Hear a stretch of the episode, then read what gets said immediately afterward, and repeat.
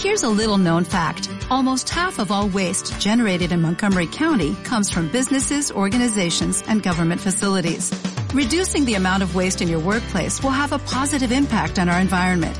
It can also save you money on your disposal costs. Reducing waste and recycling at your business is easy to do and is the law in Montgomery County. Make it your business to recycle right. Learn more at montgomerycountymd.gov slash recycle right or call 311.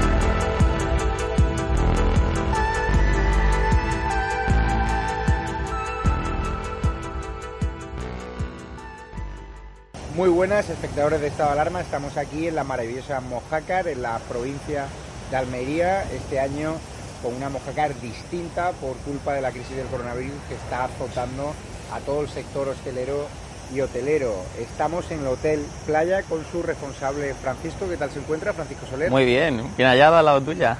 Sí, ¿no? Eh, ¿Cómo habéis llevado este año la, la crisis del coronavirus? Porque estamos viendo una Mojácar ahora sin nadie en la playa, con lo maravillosa que es, ¿no? Bueno, yo creo que es la tónica en España en general. Sea, es un verano totalmente diferente, especialmente para nosotros que tenemos una temporalidad muy marcada, que vivimos de estos meses, de julio y agosto, y hemos notado una bajada increíble hasta el 20 o 30% en relación a la capacidad que teníamos el año pasado. Os afectó aquí mucho eh, la ola de contagios, el foco de contagios de la discoteca Mandala.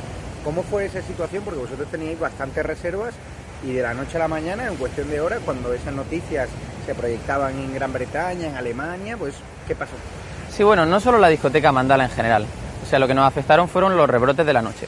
Nosotros teníamos un mes de julio que arrancaba flojo, pero que fue incrementándose a lo largo de, de todo el mes y que daba la sensación de que íbamos a tener un mes de agosto muy bueno. ¿Qué ocurre? En el momento que empiezan los rebrotes en las discotecas y empezamos a salir en, televisión, en el 24 horas, en, la prensa nacional y, en la prensa internacional, especialmente en el mercado británico, porque Mojácar se compone en gran parte de, mercado británico, la gente deja de venir. Se empiezan a cancelar las reservas. A nosotros nos cae, pues, ¿cómo te diría? Empieza a caer el 60-70% de las reservas. ¿Por qué? Pues lógicamente porque si tiene un, una reserva en Mojácar o en cualquier destino de España que está saliendo en la televisión como un foco de rebrote, pues lo normal y lo más lógico es no venir, ¿no? Entonces, ¿cuál era la situación aquí? Pues no era tan grave. Pero el que estaba en su casa y tenía una reserva no lo veía así. Entonces, ¿cómo nos afectaron esos rebrotes? Muchísimo. O sea, hemos tenido un mes de agosto muy flojo, que ahora concretamente ya se está viendo eh, prácticamente por los suelos en reserva. Y bueno, pues ya solo nos queda esperar al año que viene y que esto acabe. Sois un hotel familiar en primera línea de playa, es magnífico, lo recomiendo. ¿Ustedes habéis tenido que hacer ERTE bueno, este hotel es pequeñito, es un hotel familiar, pero sí que la familia tenemos más, tenemos hoteles más grandes que sí que hubo que hacer en su, en su momento ERTE. Aquí venía mucho Pedro Sánchez antes de ser presidente del gobierno, su mujer sigue yendo, creo que tiene una casa familiar aquí en Mojácar. Si usted le viese por aquí, si volviese, le diría algo en cuanto a cómo ha gestionado el coronavirus. Sí, de hecho Pedro Sánchez viene ahí muy cerquita a esa playa Pues mira, yo lo que le diría es que él tiene una responsabilidad. O sea, nosotros hoy de alguna manera estamos pagando la responsabilidad de una gestión. Una gestión no solo de Pedro Sánchez, sino de un gobierno en general. ¿no? Al fin y al cabo, era previsible esos rebrotes en la discoteca. Era previsible que abriendo la, que abriendo la noche y de alguna manera no regulando bien se podían producir rebrotes y podía afectar al turismo en general.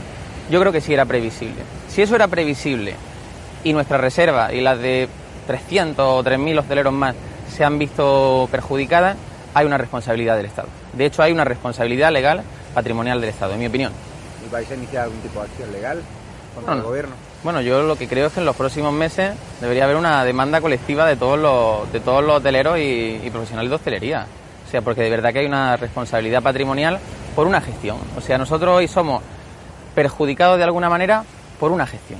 Porque si era previsible, pues deberían haberse tomado las medidas. Esa es mi opinión, mi humilde opinión. ¿Os sentís desamparados por el gobierno? ¿Nos está ayudando? ¿Tiene interlocución con vosotros, con los hoteleros?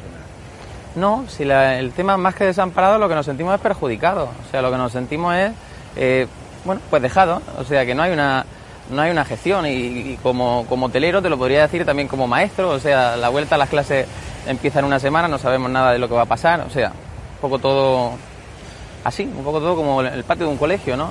¿El año que viene crees que vais a remontar? ¿Que la gente que no ha venido este año volverá el, verano que viene? ¿Los británicos es público fiel o ya han probado otros destinos? Es que, es que tenemos que tenemos que remontar, o sea, es que esto tiene que acabar, porque nosotros vivimos de esto, o sea, no, no nos alimentamos del aire. Entonces esperamos que sí que acabe y que se tomen las medidas que por lo menos no se han tomado ahora. Y como profesor también sobre la vuelta al cole, ¿cómo valora la gestión de las comunidades autónomas, la gestión del gobierno? Parece ser que no hay un protocolo claro.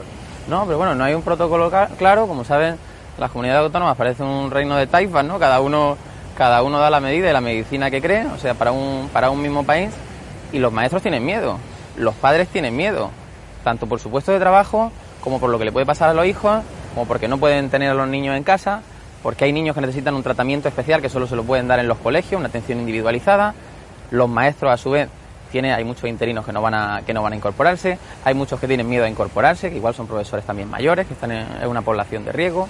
O sea, una situación un poco, un poco caótica, ¿no? Y no hay realmente un protocolo claro, ni un protocolo que la vista diga, bueno, pues en vista de lo que se ha preparado, no tengo miedo, voy a clase, ¿no? Sino que tanto para alumnos como para profesorado mm, es una situación peligrosa, creo yo. Pues muchísimas gracias, Francisco Soler. Gracias a ti. Que venir el año que viene a un hotel, elijan Hotel Playa, aquí en primera línea de Mojácar, a pesar de que aquí venía el presidente del gobierno, ya le digo que Mojácar sigue siendo igual de bella que siempre. Pues muchísimas gracias a todos. muchísimas gracias a ti. Hasta luego.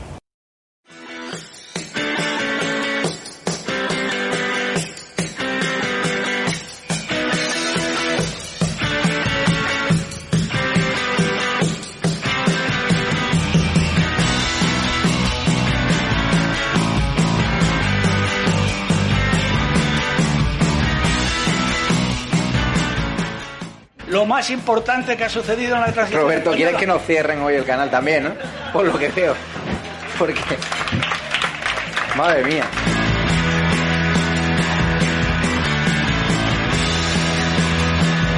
Mi obsesión, y lo digo abiertamente, es expulsar a esta gente del gobierno. Mientras que no los expulsemos, España seguirá siendo el peor país en gestionar una pandemia, el peor país en una crisis económica, el peor país. Y la única forma que tenemos de evitarlo es echar a esta gente.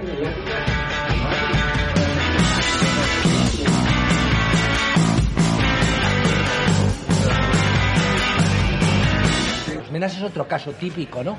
En aras, en aras de, de la bondad y de la hermandad entre los pueblos y, pues se permite un tipo de cosas que no tendrían por qué permitirse, pero es el país que tenemos.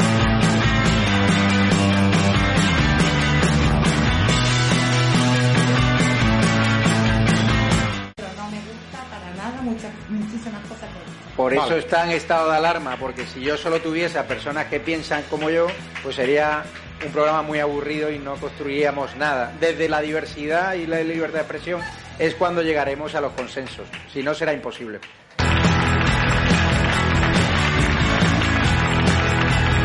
Y yo lo que veo más grave de este país, aparte de la política, la economía, etcétera, es la actitud de la gente. Yo veo una actitud de la gente, con todo el respeto, depresiva, una actitud de gente que no sabe dónde esconderse, una actitud de gente que hay un problema y tiene miedo a explicarlo, una actitud de gente que en el fondo los que hemos hablado mucho de Cataluña parece a veces la frase que ya se decía en Cataluña que en Cataluña no hacía falta políticos, hacía falta un autobús de psiquiatras. España!